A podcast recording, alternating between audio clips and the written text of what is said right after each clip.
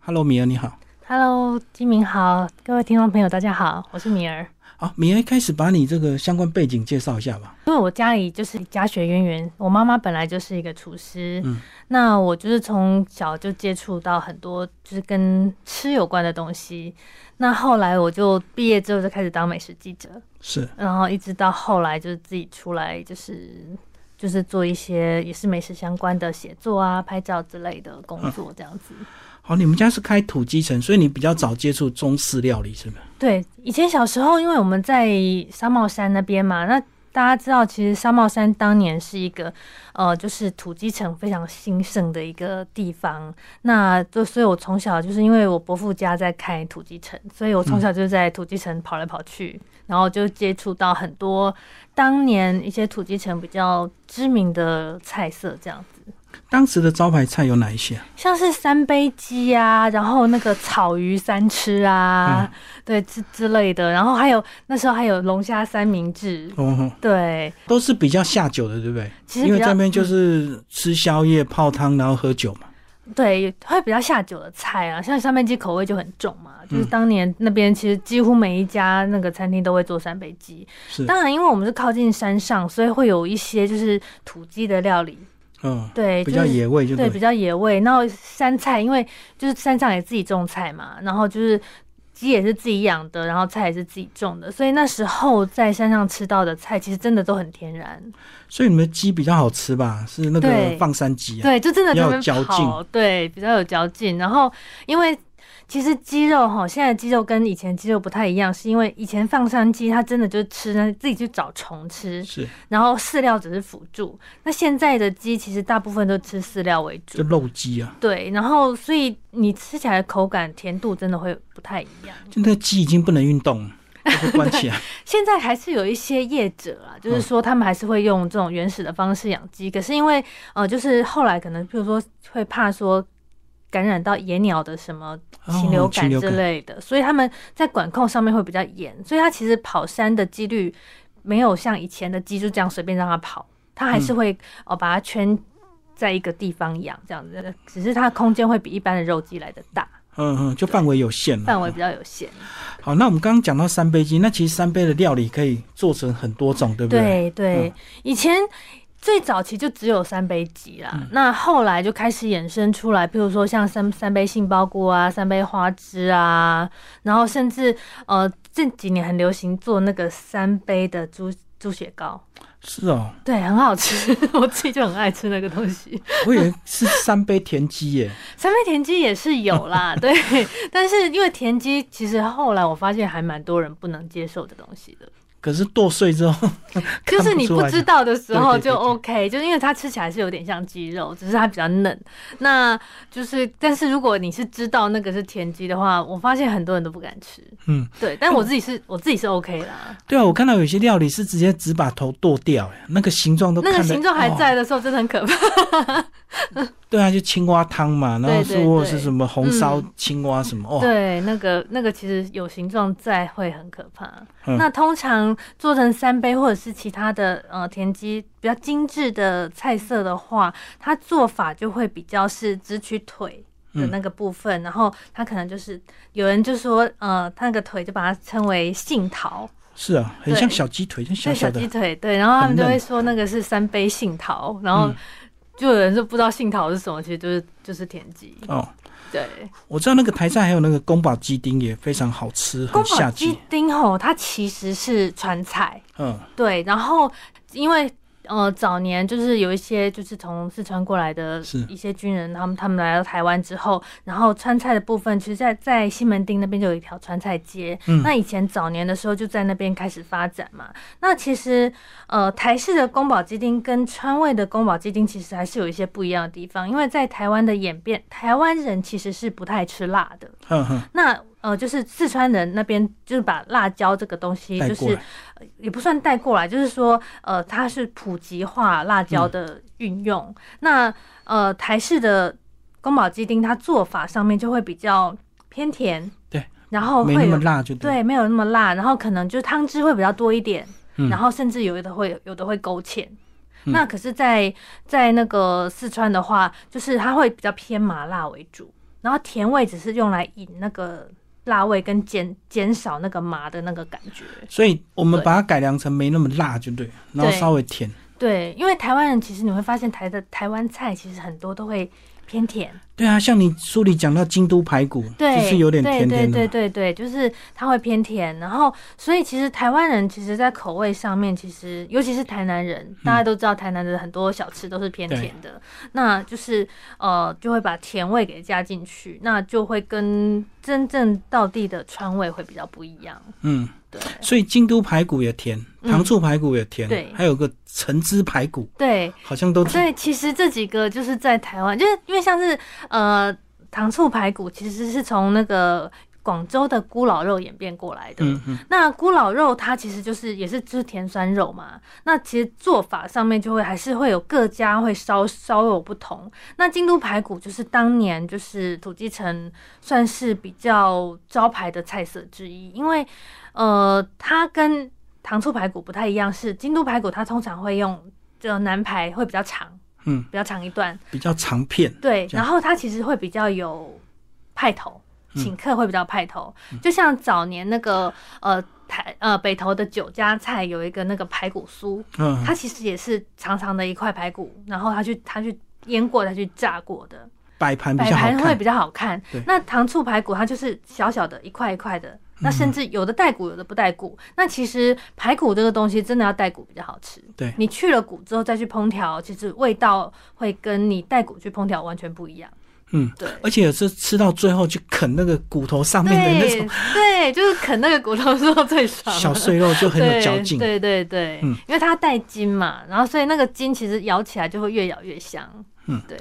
好，你里面还有提到一道这个豆酥鳕鱼，对你说你那时候学生就煮这道 菜，惊艳全场的。对啊，因为那个时候就是高中的时候，其实那时候很多家长其实都。我们我们那个年代啦，就是说，呃，家长会希望小孩子就是认真念书，就是做菜这种东西，就是不会是希望小孩子去学的事情。那我我们家比较不一样，是因为我们家从小就是会接触到厨房的东西。那因为我妈妈又在土鸡城工作，所以就是用餐的时间她常常不在。嗯那我就从小就必须自己煮饭给自己跟弟弟吃。哦，对，他有教你一些基本菜，说你要自己料理。对对对，所以其实我会做菜的年纪算是很小，嗯大概在上小学我就开始会自己做菜了。那只是那时候做的会是比较简单嗯的，简单的，那所以到高中的时候，其实我的就是厨艺已经算是有一定的小小基础了。所以那个时候上家政课的时候，嗯嗯，然后我记得那次老师就说，就是我们分组嘛，然后就让我们自己去决定你要做什么菜色。是我那时候就说，那我要做豆酥鳕鱼，因为那是当年我最喜欢吃的一道菜。嗯，对，豆酥鳕鱼真的很合诶、欸可是豆酥有时候太多好像也会有点咸，对不对？对对，其实那个。其实早年买得到的豆酥都是它会发酵成一颗球，很整硬的颗一要颗敲嗯球，对，然后你要敲，然后敲完了之后，你要想办法把它弄碎碎的，粉粉，对，因为豆酥它在炒的时候呢，你要把它炒的够匀，然后，然后它的那，因为它炒的时候会起泡泡，就像咸蛋黄炒的时候会起泡泡，然后你一定要炒到它起泡泡，然后又不能炒焦，因为嗯它很容易炒焦，所以要小小小火这样慢慢炒，然后炒到它的香味出来之后，那个咸香的时候，把它淋到那个清蒸的鳕鱼上面去，它就会整个味道把它带出来，这样。哦，所以两种是另不同处理的，对，因为清蒸鳕归清蒸对，豆酥另外炒。对，豆酥另外炒，因为你你豆酥它其实只是提味的作用，它并不能够把鳕鱼弄熟。嗯嗯，对，所以你鳕鱼通常就是清蒸完了之后，就所以其实很多菜都可以做用豆酥这个做法。像我淋前上去就对。对，像我前几天就就去一个餐厅，他就做了一道豆酥高丽菜，而且我觉得还蛮有创意的，就是他就是把那个高丽菜，我觉得它应该是穿烫过，哦穿烫过之后，其实高丽另外菜淋对，然后再淋淋上那个豆酥的炒的那个那个，有点就是它其实跟炒咸蛋黄的方式其实差不多，就是慢慢去炒，然后因为它带油嘛，然后就是它的那个油香跟那个豆酥的咸香，就是去。增加那个主食材的风味，这样子。嗯，对。哦，你讲到高丽菜，我就想到虾酱高丽菜也特别好吃，对， 虾酱高丽菜也是这几年，就是好像因好为像泰式泰料理式料理引进来比。较比较盛行的一个做法。那其实最早通常是做虾酱空心菜，对对对，对，然后后来就是因为台台湾人太爱吃高丽菜了，高丽菜好像比较甜吧？对，比较甜。然后，然后其实其实我自己最喜欢的高丽菜的吃法其实是那个干煸的，嗯，对。可是就是干煸的做法其实也是比较偏川菜的做法，那台湾也比较少能吃得到，因为高丽菜它它其实它可以呈现的口感有很多种，嗯像是我们一般喜欢吃炒起来清脆甜，脆脆的，嗯对对，那其实它高丽菜炖久了，它就是软烂的。但是干煸的话，它吃，因为它把那个那个它稍微有点呃像炸过这样子，嗯然后呢，所以它的口感上面就会比较有韧性，是。对，就跟你习惯的那个高丽菜的清爽的脆甜就不一样。对，而且我知道最近有人泡菜也是用高丽菜来替代，对不对？本来是大白菜，嗯，应该说泡菜呢，它做法有好几种不同的，就是因为泡菜什么菜都可以泡。那大白菜通常是韩韩式那边的方式，他们是用大白菜。然后呢，川菜那边的泡菜，川味的泡菜，他们就是用高丽菜。嗯他们大陆叫做包菜。哦，对，然后它就是因为这两个发酵出来的泡菜的味道会截然不同，所以其实这两种差别就是会在于你想要吃什么样的口感。对，所以高丽菜比较好吃， 支持高丽菜其当泡菜。其实高丽菜哈，它其实真的就是因为它的梗子跟叶子都还都算是比较脆的。那如果是大白菜的话，因为它的叶子的部分就会比较软，那有些人就不喜欢吃叶子那个部分，对因为大家吃泡菜都喜欢那个脆的口感。嗯，对，所以其实后来高丽菜会比较受欢迎，我觉得应该也是因为它的叶子的部分都还是脆的。嗯，对所以你自己也会做吗？我自己也会做，因为像我最近就在家里腌了一坛那个四川泡菜，然后就是用高丽菜做。所以是偏比较辣的，呃，四川泡菜哦，它跟我们的韩式泡菜做法就又完全不一样。它的它必须要弄一个盐的卤水，然后去就是它算是像是老的发酵的那个那个汁浸泡那个高丽菜。它跟那韩式高丽菜是一片一片叶子抹上调味料下去，嗯但是川味的泡菜呢，它其实就是泡在坛子里头，它是用盐水来让那个菜去发酵。它其实并没有加，它其实两种正统的做法都是不会加任何什么发酵的东西，是对，它是让它自然的自发然酵。发酵对，那川味的泡菜，它其实因为它里头会加花椒，会加香叶，然后会加八角，然后跟一些辣椒。那辣度其实是看每个家庭自己吃辣的程度来嗯决定。那对那讲到大白菜，其实白菜卤就好像真的只能用大白菜，对不对 没有对人那用个高丽菜我卤。之前试过用高丽菜，味道真的很很怪奇怪，就是因为他们两个的味道其实还是不不太一样的。那只是口感上面，高丽菜会比较讨喜，但是白菜卤这个东西真的就是非白菜不可。可是它卤的这么烂，是不是营养都流光了？就是好吃而已，是不是？其实营养说流光，其实也不至于啦，因为它的营养都会在那个汤汁里头。那嗯会流失的营养，通常都是那种，譬如说会水溶呃性水的，溶性的，像是维他命 C 这种东西，对啊那可能知道那个真真的就会比较没有。那其实这个东西其实就是吃，因为它融合了很多海鲜啊，然后肉类啊，就是它有荤的有素的，然后所有的鲜味融合在一起的那个味道，因为它最后其实它的灵魂其实是蛋酥，嗯，对，那个蛋酥就是把那个蛋打完了之后去炸，就是透过那个漏勺去炸，然后是炸完之后就会变得酥酥。像我自己有时候家庭一般会觉得炸东西很费油，啊，所以我通常呢，我都会就是要准备要炸东西的时候，我一定会先炸蛋酥。先炸完蛋酥之后，我再去炸其他的东西。那最后那个油，因为炸炸过好几次，我就直接就把它回收了。好、然后，但是如果你只是为了炸弹酥，或只是为了去炸一个什么东西，去去用一锅油，就会很浪费。所以你不会留下来啊？我看我们以前家里都会另外把它因过为滤掉，留留下来。对，因为以前的油哈，因为我像我们家小时候因为养猪，所以我们家都吃猪油。嗯那猪油在经过好几次的油炸之后，其实它变质的速度比较慢。哦，可是如果是植物油，尤其是沙拉油，就真的炸过两次左右就不行了。你会发现它会变得颜色会变深，然后会有一种嘖这种奇怪的味道，微微发苦的那个感觉。然后哦它炸出来的东西就不会好吃。哦，真的是以前看老人家都是拿买一大堆猪皮回来自己榨猪油，对对，那那我们家是因为自己养猪，然后猪去宰完了之后，就会拿很多那个猪的那个猪背脂脂肪回来回来去去弄猪油，然后就会有那个最后剩下那个迪乌坡啊，嗯然后再拿来炒菜吃。是对，以前小时候就是这样子。像我自己现在家里，我会去买那种。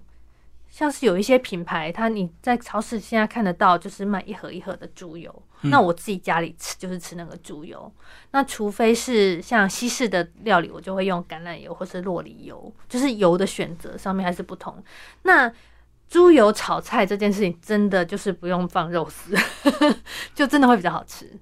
而且猪油拌饭也可以直接吃啊。是对，就是呃，但是因为我记得有一段时间猪油就被污名化，就是嗯说、呃，它是造成什么心血管疾病啊，什么什么什么的的、啊，反正什么东西。吃多本来就都不好。对，那其实油脂这件事情本来摄取量就不能太多，可是对其实我自己会发现，小时候我们家里的厨房其实是好清理的，因为其实那个油啊就会有油烟嘛，对那油烟其实小时候家里的那个抽油烟机也不会这么像现在那么风力那么大，也不会那么进步。可是它清洗上面是容易的，因为我后来发现，就是炒菜用猪油的话，你墙面上是比较好清理的。嗯可是你如果是用植物油，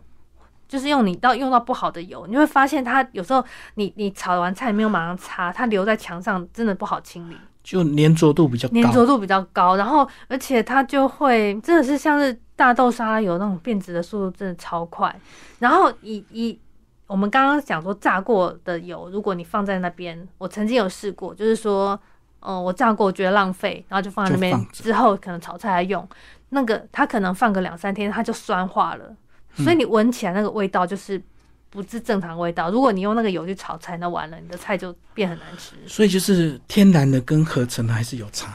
大豆沙拉油它也是天然的，可是可嗯能是植物性，它比较稳定性比较没有那么高，我觉得是这样。对，所以其实你会发现像，呃有一些很知名的炸葱油饼，它其实都是用猪油。嗯，对，就是像宜兰的礁溪那家不是有一家排队的葱油饼吗？对，嗯，其实它是用猪油炸的。对，因为猪油它长时间炸的时候，它比较不容易变质，质。而且它炸出来比较脆。嗯嗯嗯，对，哇，一个有学问就这 么多。好，那因为哎这个就要经过长时间的去尝试才知道。好，那其实你这本书不管是讲中式，还有带动很多西式的，对对对，你自己也接触了很多各行各业的大厨，是对，因为我以前是美食记者嘛，所以就会会接触触这些厨师。对很多厨师。嗯，对，所以他们也会教你一些料理 因为嗯其实我的优势是我看起来不会做菜。哦，所以他们就很爱教。对，那如果你看起来很厉害的话，他们有的就会掏看包，嗯 就是会把他们会可能会保留。那因为我是从小就是有一些呃做菜的根基，所以有时候我在问问题的时候，我就会比较就是说我问要的哦这比样较子到位，对，问的比较到位，而且就会说，比如说他可能很简化的讲完这一道菜的做法，我就是说，可是这样的话，呃，怎么会做出这样的口感？就是就是你会跟他有一个，他就会知道、哦，你是你是懂的，然后就会跟你讲的会稍微仔细一点，然后你可以学到的就更多。那有时候甚至一些比较好的师傅，他们甚至就直接就把 recipe 就给我了。哦，直接告诉你。对其实现在也没有什么好尝试的，因为网络上也是可以找到很多食谱啊。对，但是其实你会发现，我之前其实有试过用一些网络上的食谱，嗯，会失败。是经验的问 题，火候掌握时嗯应该间。是说，呃，有些东西是需要分量、斤两。他可能在写的时候，因为其实写食谱这件事情哈，其实最麻烦的就是在，譬如说盐要放多少，糖要放多少。像中国菜的话，盐糖放太多，就是其实就是可能就是呃太咸或太甜的的嗯差异。可是如果是像是烘焙这件事情，如果你的东斤两是错的话，你做出来就会失败。烘焙这这个部分，其实真的是要靠一个精良去，或者是呃，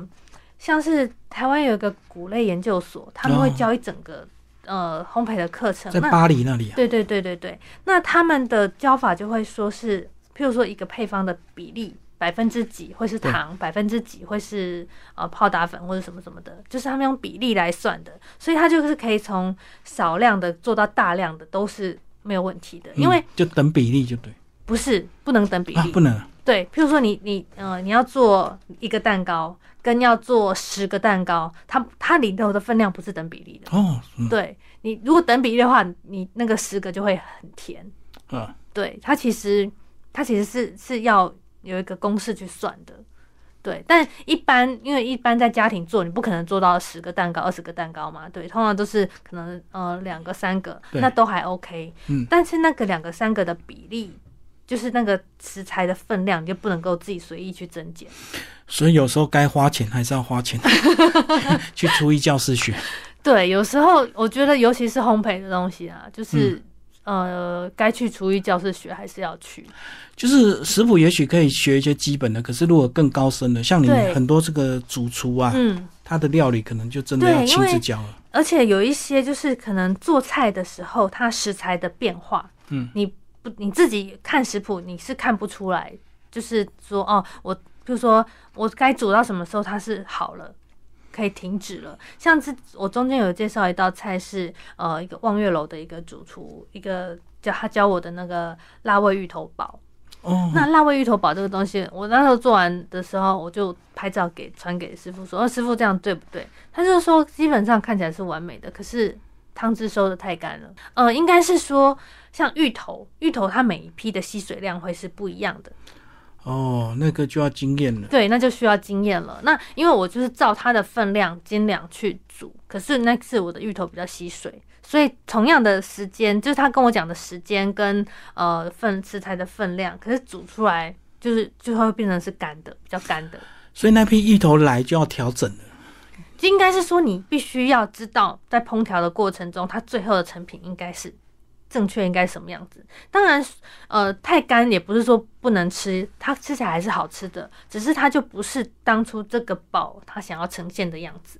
所以这个煲看起来好像有点汤汤的哦。对，它是有点汤汤的。呃，广东人的煲仔菜，它其实都会有一些糖水，它是很适合来拌饭吃的。嗯，对。那所以你如果收的太干的时候，它其实尤其是芋头，它在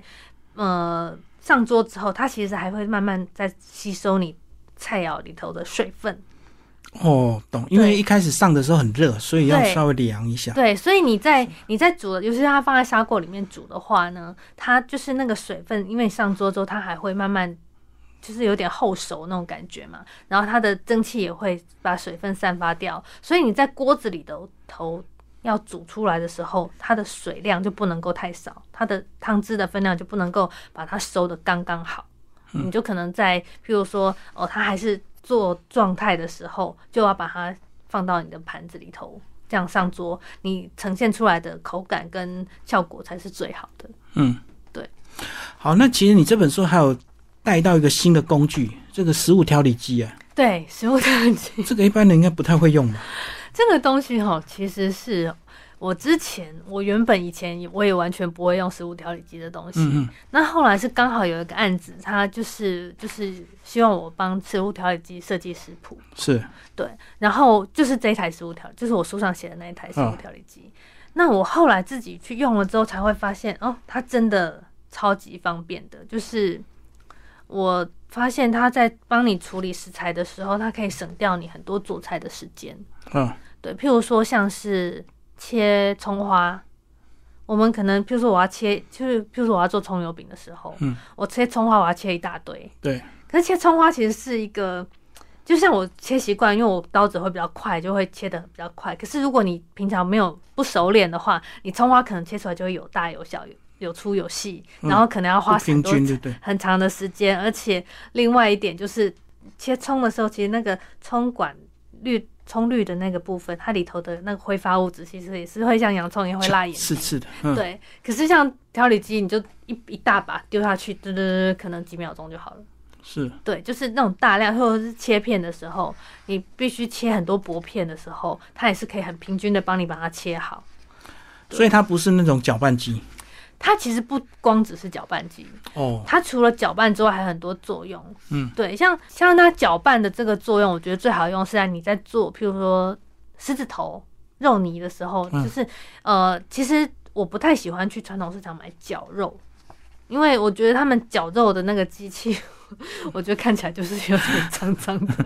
因为他天天都在搅， 不会清的太干净，对，所以我就我就自己就会自己搅。对啊，就要自己我就会买我想要的比例，譬如说，呃，因为猪脚肉它可能不会用到很好的肉，那因为我喜欢梅花肉的口感，所以我通常会买梅花肉，然后再加一块肥肉，然后回家自己用调食物调理去打出我要的比例来，然后做出来的口，因为梅花肉是猪肉里面最，其实它算是最不败的一个一个地方，就是它你你把它 overcook，它还是它不会是干柴的，嗯，所以它做出来的菜的口感就会比较好。可是你这样拌起来不是就变成五花肉吗？嗯，不会，因为五花肉其实你你像我们一般吃东坡肉，它就是会用五花肉去做，五花肉就是我们说的三层肉嘛，所以它其实不同的料也要用用到不同的肉，当然也有人用五花肉去打肉泥，可是因为五花肉的最下面那一层瘦的部分，它其实是比较容易柴，如果你煮过头的话，它会比较容易柴。哦你，可能会发现，譬如说像我们有时候去吃东坡肉的时候，它皮的部分很好吃，很软嫩，然后油的部分也不油，可是它的肉吃起来就是咬到最后你就想要把它吐掉很，干因为它很干。哦，可是梅花肉比较不会有这个问题，